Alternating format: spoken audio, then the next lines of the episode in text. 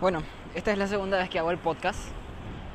Eh, la había hecho hace rato, hace más o menos una hora y media, pero como estaba en la calle había mucho desastre, entonces decidí hacerlo ahora. ¿Y de qué te quería hablar? Como ya había explicado, actualmente estudio en la facultad y trabajo. Estudio en la facultad de noche, trabajo de día y comparto estos dos ambientes de lunes a viernes. En la facultad hay, hay dos secciones actualmente en el, en el año que estoy cursando.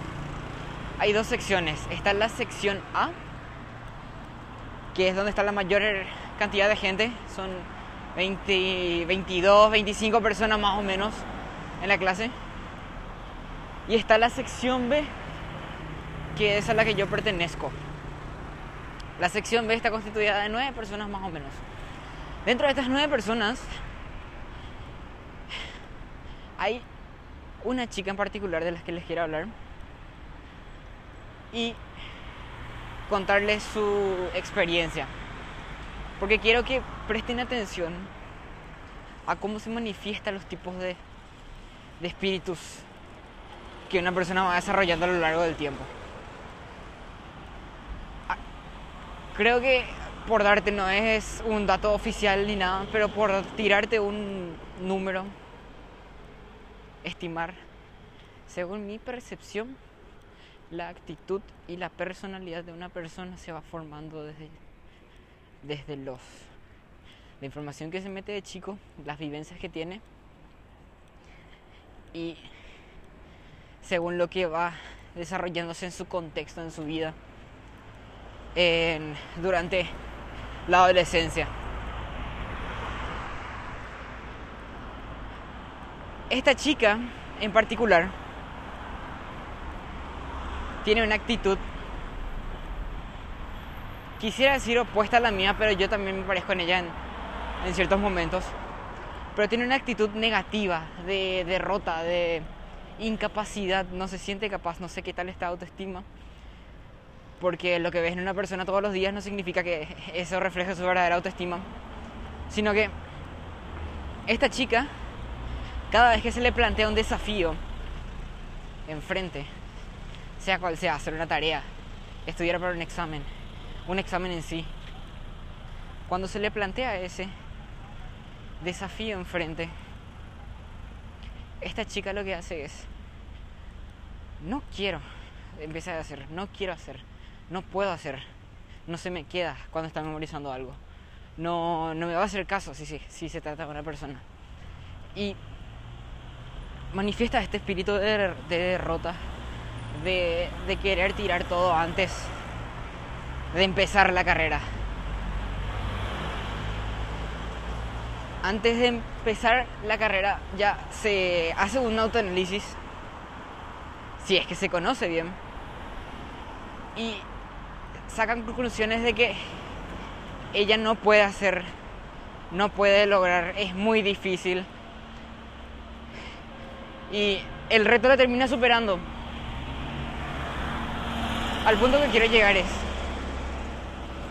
este tipo de persona a no ser que cambie su actitud, no va a lograr la vida, no va a construir hábitos, no va a poder desarrollarse completamente como persona. ¿Por qué? Porque siempre va a estar pendiente de la validación de los demás. ¿Qué es eso? El qué hacen los demás. Yo también voy a hacer para no ser diferente. ¿Por qué? Porque no puedo encajar con la personalidad que tengo.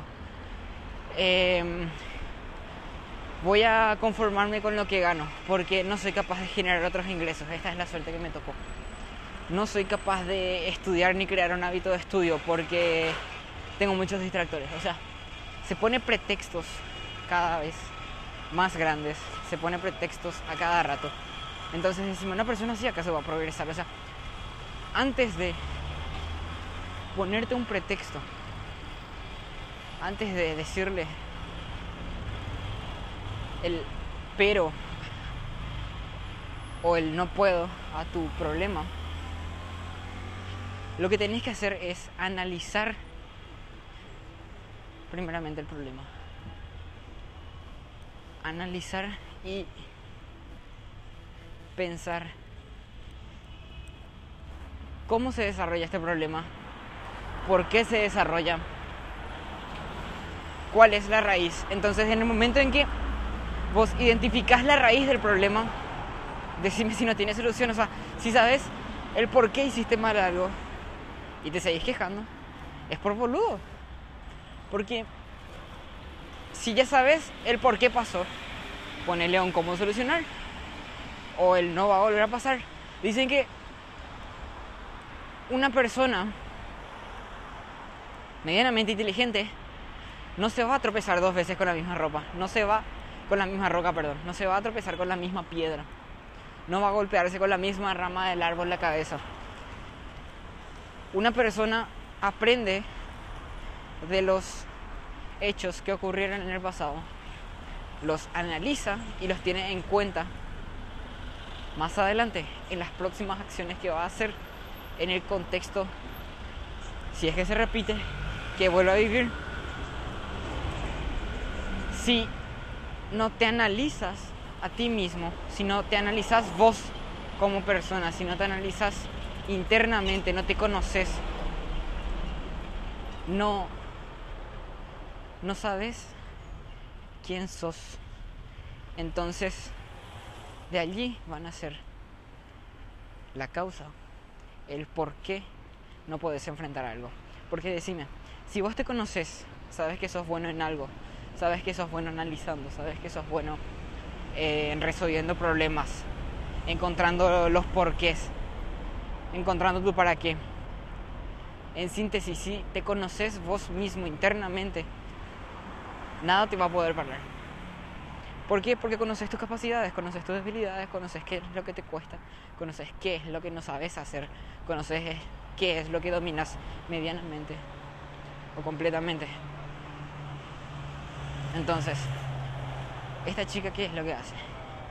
Agarra y cada vez que se le presenta un problema, empieza a decir, no, yo no puedo, no, eh, soy incapaz, no tengo la plata, mis papás no me van a dejar bueno, ahora yo te planteo el desafío de que más adelante, cuando vos se te, se te presenten los problemas, los empieces a analizar completamente, búscalos de raíz y trata de solucionarlos. Si decís, no, yo no sé analizar los problemas, entonces, antes de, existe algo en administración que mucha gente imagino que conoces un principio básico que se nos enseña en el colegio, que es el análisis FODA. El análisis FODA consiste en analizar los, las fortalezas, las oportunidades, debilidades y amenazas. Ok, cuando tenés estos puntos en claro, ¿qué, ¿qué significan estos puntos? La fortaleza significa que sos bueno. Soy bueno para la matemática, soy bueno para el análisis, soy bueno para escribir, para leer, para esto, para aquello. Entonces, en lo que sos bueno, la fortaleza. Las oportunidades son, claramente, en la vida real, las oportunidades que se te presentan para tomar una decisión. De, pero, oportunidades positivas. Entonces, teniendo esto en claro, la D ya viene por debilidades. Por debilidades, por qué es lo que me falta entrenar. No en lo que soy débil, porque todos, a todos nos falta entrenar algo o nos falta desarrollar algo, porque podemos ser buenos en todo, pero falta nomás ajustar esa tuerca en tu mecanismo. Entonces,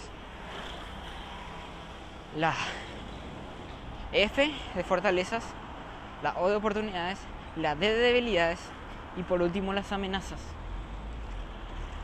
que es a lo que voy, a lo que estamos analizando, los problemas del exterior. O sea, vos tenés que tener en claro la F y la D primeramente, tus fortalezas y tus debilidades. ¿Para qué? Para poder desarrollarte en el mundo real. Para poder conocerte a vos mismo. Cada día ir conociéndote, ir conociendo, identificando fortalezas y las debilidades.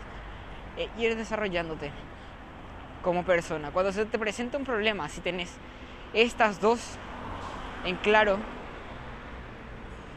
decime, si tenés estos dos en claro, vos, ya te conoces, pregúntate, analiza dos veces el entorno, capaz tres, y decime si la segunda o la tercera vez de haber analizado lo que pasó, no vas a saber cómo solucionar. ¿Por qué? Porque si te presenta un problema, lo analizas vos, en que eso es bueno, y después lo analizas de raíz, el problema ya va a estar solucionado. Yo soy capaz de hacer esto, el problema pasó por esto, entonces voy a utilizar esta habilidad que tengo para poder solucionar y poder resolver este puzzle que se me plantó enfrente. Que, que te va a suceder toda la vida, te va a suceder siempre, te va a suceder todos los días. Personalmente, y acá voy a ser vulnerable contigo, se me presenta un problema. Por mi juventud no tengo todavía los recursos, no tengo todavía los recursos como para poder iniciar un emprendimiento grande. Pero ¿qué pasa? Vivimos en la era tecnológica, vivimos en la era de comunicación, de, de interconexión, vivimos en la época del Internet. Todos estamos conectados. Entonces, ¿qué pasa? La ventaja que yo tengo es que me va a ser fácil promocionar un producto. Es fácil para mí el poder identificar posibles compradores y conectarme con ellos, comunicarme con ellos. Entonces, para mí va a ser fácil comunicarme y decirles, hey, tengo este producto con un influencer. Hey, tengo este producto, ¿cuánto me cobrarías por promocionarlo? ¿Cuánto es lo que cobras por hacerme una publicidad en tu canal durante un mes, durante una semana? Un influencer, ¿cuánto maneja? 10.000 personas para arriba, ¿verdad? es una persona que tiene, como dice su nombre, gran influencia sobre las redes sociales, sobre lo que nosotros estamos todos los días manejando. Y ahí está la herramienta. Esa es una oportunidad que yo tengo. Esa es la O de mi contexto. Bueno, entonces, ¿para qué voy a necesitar un capital? Un capital mínimo voy a necesitar solamente para un celular, si es tenés, todo el mundo tiene, para pagar al influencer y el resto va a suceder solo. Si inicias un negocio online, toda la gente puede entrar desde cualquier parte del mundo, tu campo de tu rango de alcance del producto es mucho mayor que presentando solamente un campo físico, iniciando una empresa física, iniciando tu sucursal, tu casa central en un edificio. Porque el internet es algo que manejamos todos, entonces te pongo a analizar. Cuál es tu análisis FOA, cuál es la oportunidad que tenés vos, cuál es la amenaza que se te plantea y qué oportunidad tenés de ganarles.